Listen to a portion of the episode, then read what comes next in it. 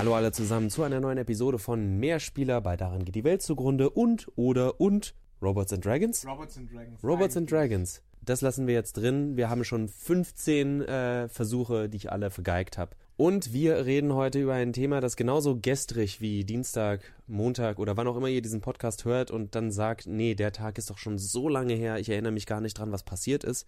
Wollt ihr auch nicht, wenn ihr euch die Nachrichtenlage anseht. Wir reden aber über was, woran wir uns an und für sich gerne erinnern, und zwar über Dungeon Crawler. Ich habe nämlich die Tage auf der PlayStation Vita Severed gespielt von Drinkbox Games, die bekannter sind für ihre Guacamole-Spiele, wo jetzt diesen Sommer auch der zweite Teil rausgekommen ist, auch wieder sehr gute Reviews bekommen hat. Severed hat auch gute Reviews damals bekommen, abgesehen von äh, dem von den großen, zumindest im IGN Review, was irgendwie bei 6 Punkt irgendwas lag mit Brr, ist mir egal. Die anderen fanden es eigentlich alle gut, aber auch ich war ein bisschen skeptisch, weil ich dachte, so ein Dungeon Crawler, also von Raum zu Raum gehen, wenig Animation, dann noch äh, sehr viel mit äh, Touchscreen basiert. Da war ich vor zwei Jahren auch noch weniger offen für als heute.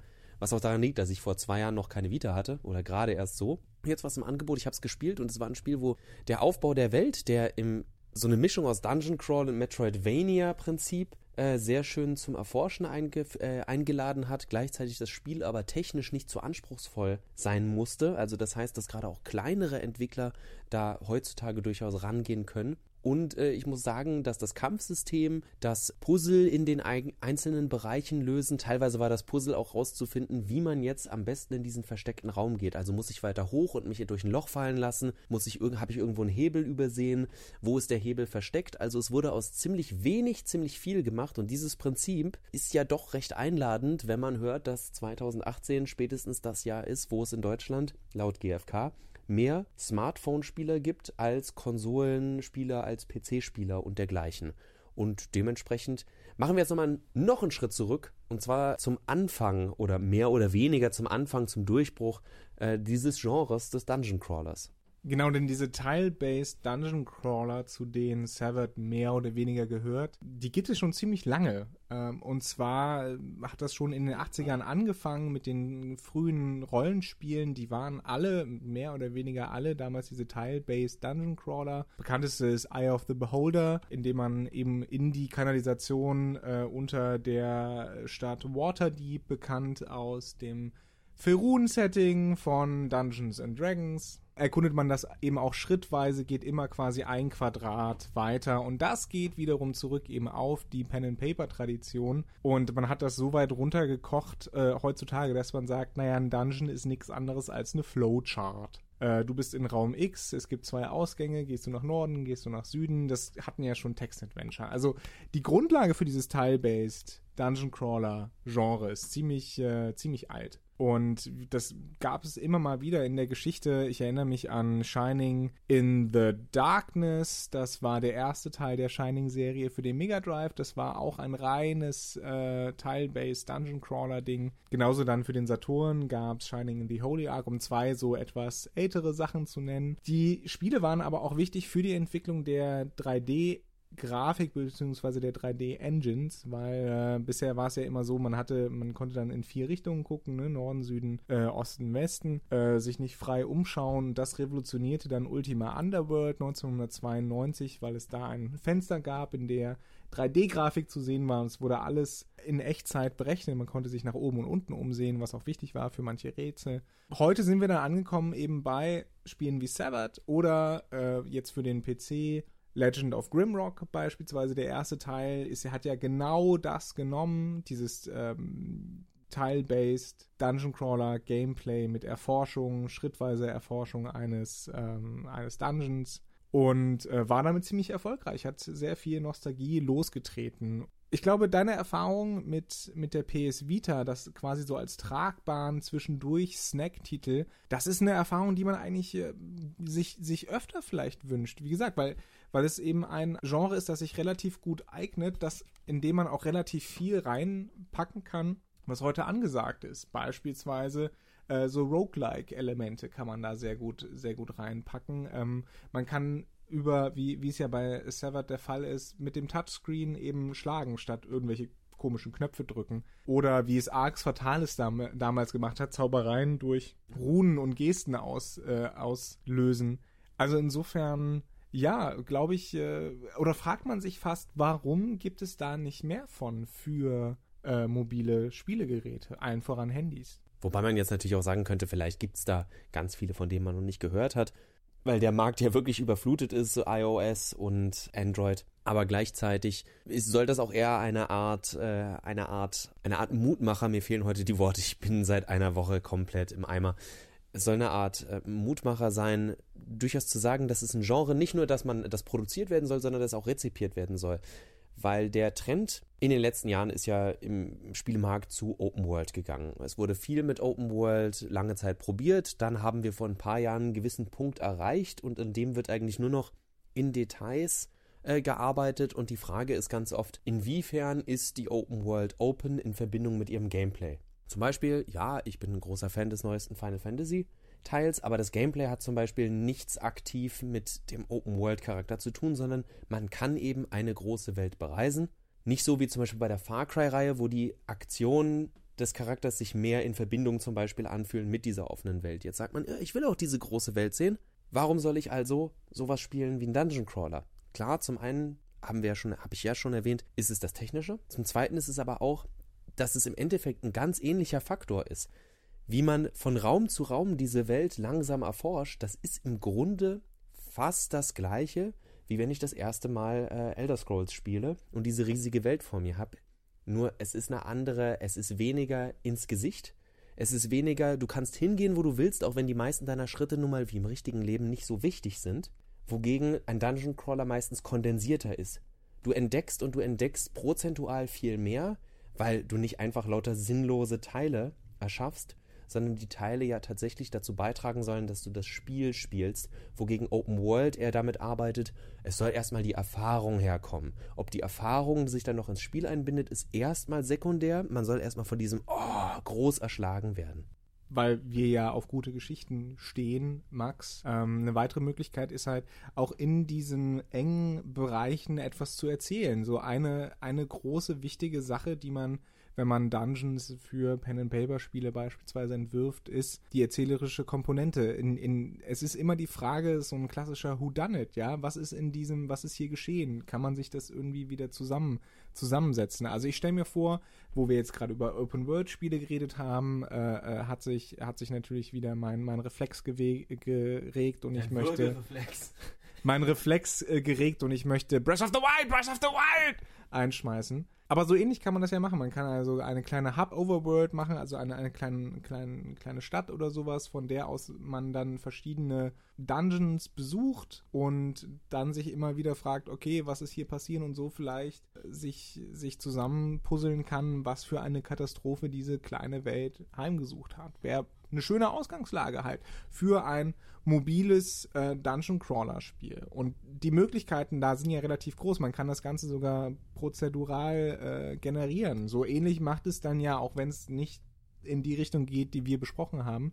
Aber so ähnlich macht es ja Elder Scrolls mit Blades, diesem, diesem Spiel, was sie rausbringen wollen für iOS und Android. Oder eben, wir gehen in die Richtung, was derzeit angesagter noch ist auf dem Indie-Markt, äh, der Sidescroller wo man dann eben Titel wie Rogue Legacy hat, wo es ja im Endeffekt um nichts anderes geht, außer lauter äh, prozedural erschaffte Level, ich glaube auch bei Spelunky, nee, Spelunky sind vorgefertigte Level, nee, oder? Nee, sind auch, auch. Also Spelunky, Spelunky ist auch so ein, so ein Fall dafür. Ihr geht halt nicht von Bild links nach rechts und mal unten und oben, sondern arbeitet sozusagen öfter. Ihr arbeitet zwar nicht mehr aus der Vogelperspektive, euer Charakter guckt natürlich nach vorne, nach hinten, nach oben, nach unten, aber ähm, man arbeitet tatsächlich, kann ich jetzt sagen, von meiner Runde mit Severed, man erwischt sich dabei, dass man dann später, gerade wenn man Backtracking macht, gar nicht mehr auf den eigenen Charakter guckt, sondern auf eine Minimap.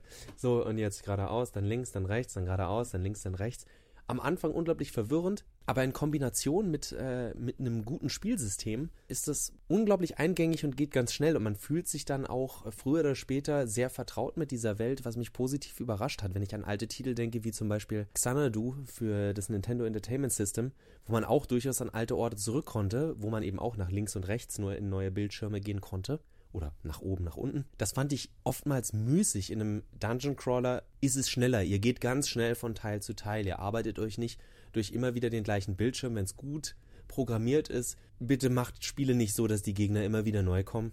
Wenn man Gegner einmal geschlagen hat, dann sollte es zum Erforschen einfach frei sein, dass es kein Grind wird. Also ist zumindest meine Ansicht. Jetzt habe ich leicht reden, denkt man vielleicht, wenn ich sage, ja, ein gutes Spielsystem, ja, ein gutes Spielsystem macht jedes Spiel besser. Aber ich meine damit tatsächlich, dass dadurch, dass die Erkundung durch von Teil zu Teil laufen schon da ist, sich wirklich jedes beliebige System einbauen lässt. Bei Severed ist es zum Beispiel dieses Kampfsystem, das sehr zeitbasiert ist, weil man gucken muss, man wird von allen Seiten von Gegnern angegriffen und muss dann schauen, okay, der links greift gleich an, ich muss den erstmal ein bisschen schwächen, der hat aber noch sehr viel HP, ich gehe dann ganz wieder ganz schnell zurück zu dem anderen und versuche den auszuschalten, um eine Gefahr nach der anderen auszuschalten. Das ist aber nicht das Einzige. Man kann auch wunderbar durch dieses System äh, Puzzle-Elemente, wie zum Beispiel aus einem Professor Layton oder Dr. Kawashimas Gehirnjogging, man kann ganz viel mit Rätseln arbeiten. Gerade für sowas bietet sich dieses Raumsystem auch an. Gerade in einigen Visual Novels wird dieses Raumsystem ja auch gerne benutzt. So dieses übliche, eine Gruppe von Menschen wacht irgendwo auf, sie wissen nicht, warum sie da sind und müssen Puzzle lösen, damit sie da wieder rauskommen. Das lässt sich alles sehr gut anwenden und es passt äh, in dem Sinne eben auch, dass wenn man ehrlich ist, die freie Bewegung in der Welt in vielen Spielen nicht notwendig ist und nicht nur nicht notwendig ist, sondern wirklich Padding ist.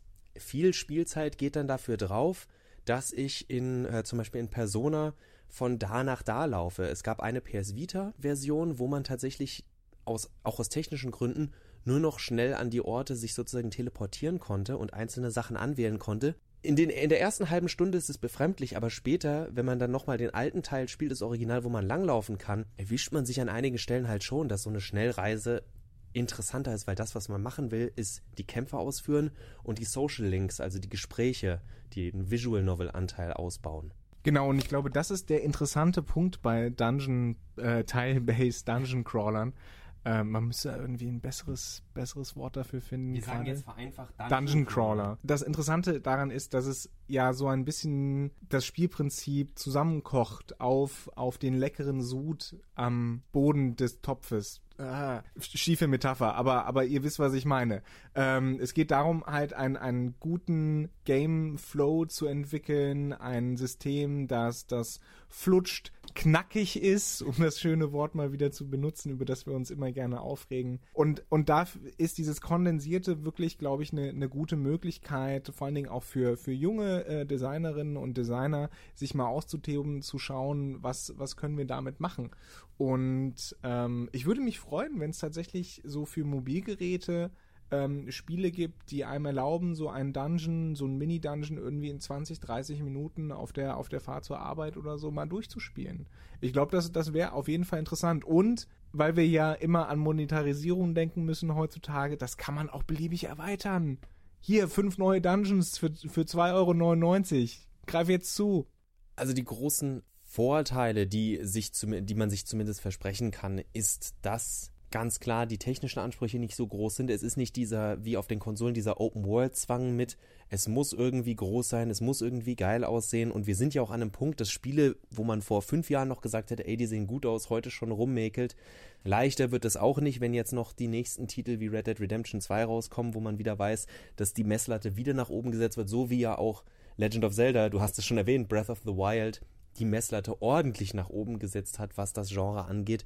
Und da steckt viel Zeit drin, da steckt viel Geld drin. Und der Dungeon Crawler dann sozusagen als, als durchaus angenehmes Gegenprogramm, da wo Open World, wie du sagst, wo Open World viel Zeit braucht, und zwar nicht nur vom Entwickler, sondern auch vom Spieler, ist der Dungeon Crawler wirklich das, dass man sich nicht auf die Größe und die Weite, sondern wirklich auf seine Kernkompetenzen konzentriert damit punkten kann und gleichzeitig der Spieler das in kurzen Schüben auch genießen kann.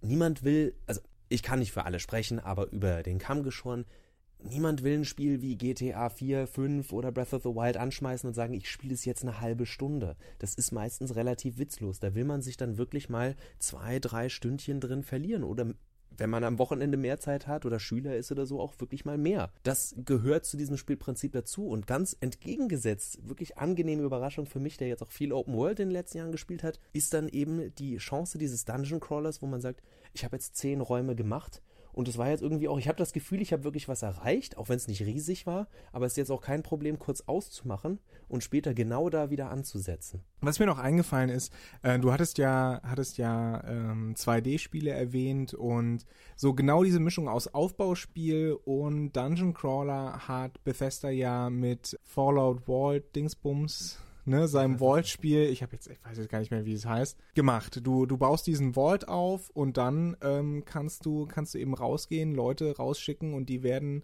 die kommen dann in algorithmisch entworfen, weil es ist ja nicht prozedural generiert, das ist halt eine falsche Bezeichnung. Fallout Shelter, richtig. Und die haben das ja so gemacht und ähm, ich glaube, es, es gibt da auf jeden Fall Möglichkeiten, das System noch ein bisschen, äh, äh ein bisschen auszubauen, da neue Sachen reinzupacken. Also ich, ich finde das eigentlich ganz spannend und würde mich freuen, wenn wir, wenn wir demnächst Projekte sehen, die das aufgreifen, äh, auch gerne im Mobile-Bereich. Mobile wir sind ja durchaus offen für Mobile-Spiele. Also wer, wer mag, wir, wir haben früher auch über Mobile und Casual Spiele geredet und waren da glaube ich auch nicht total abgeneigt, aber uns fehlte uns fehlte halt schon das Fleisch am Knochen. Fehlt uns heute auch, glaube ich. Aber da sich natürlich auch unsere Lebenssituation verändert hat, hat sich auch unsere Spielsituation so ein bisschen verändert, wie das bei allen Leuten so ist. Daher ähm, sind wir sind wir durchaus offen offen auch für Neues. So wie ihr, wenn wir nächste Woche mit einem neuen Thema kommen und ihr wieder einschaltet zu Mehrspieler, dem Podcast über Videospiele und äh, wichtige andere Themen. Bis dann. Auf Wiederhören.